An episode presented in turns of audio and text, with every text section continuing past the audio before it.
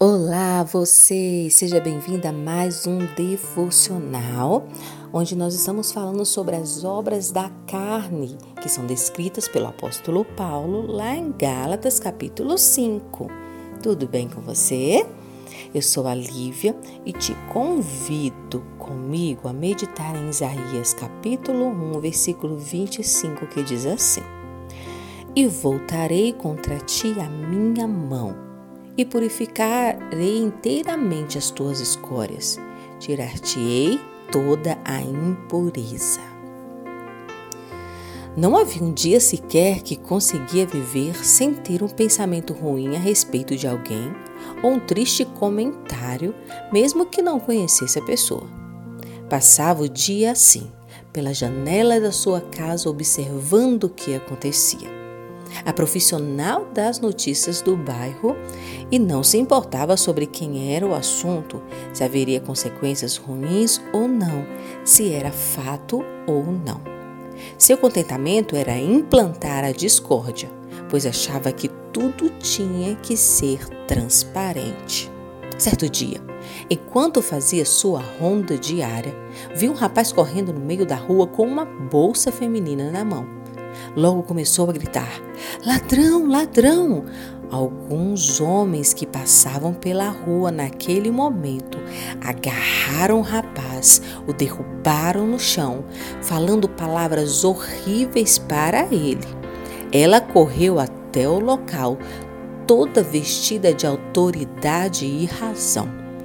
Quando a mulher que via tudo de longe reconheceu o rapaz e chorando se aproximou de todos, dizendo que aquele era seu filho, que ela estava atrasada no ponto de ônibus, indo para o trabalho, e somente lá percebeu que havia esquecido a bolsa. Seu filho estava correndo para entregar a bolsa que tinha todos os seus documentos e o dinheiro da passagem. Aqueles homens olharam com fúria para a mulher fofoqueira, que por seu escândalo os induziu a baterem um menino inocente, que ferido foi levado ao hospital.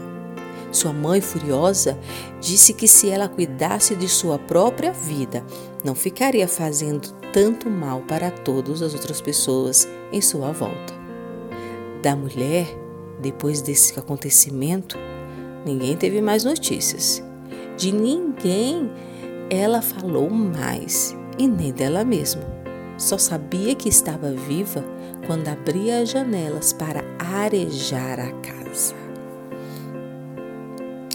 A impureza ela é tudo o que contamina a pessoa. Impureza é sujeira espiritual. É, a impureza do homem não diz respeito apenas à imoralidade sexual, não, não, não. Pelo contrário, o homem carrega em si uma gama de situações onde a maldade pode entrar no seu coração e comprometer a sua comunhão com Deus. A comunhão com Deus só acontece quando nossas vidas são limpas dessas impurezas. Ele pode nos limpar e nos sarar de tudo que nos afasta dele.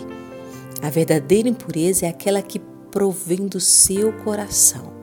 Lá em Marcos 7, 21 a 23, Jesus descreve outros motivos que podem fazer com que o coração do homem fique impuro e se afaste de Deus: os maus pensamentos, o roubo, o homicídio, a cobiça, a maldade, o engano, a inveja, a calúnia, a arrogância, a insensatez.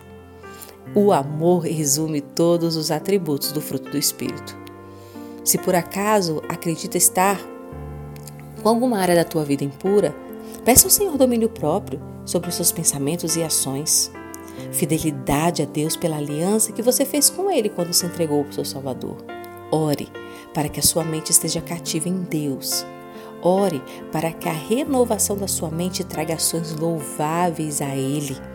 Ore para que haja uma purificação sobre a sua vida. E ore para ter forças para se afastar do que te faz se sujar todas as vezes que Deus te limpou. Um grande beijo em vocês. Esse é o nosso devocional de hoje. Espero que Deus tenha falado ao seu coração. Um ótimo dia para vocês. Deus abençoe.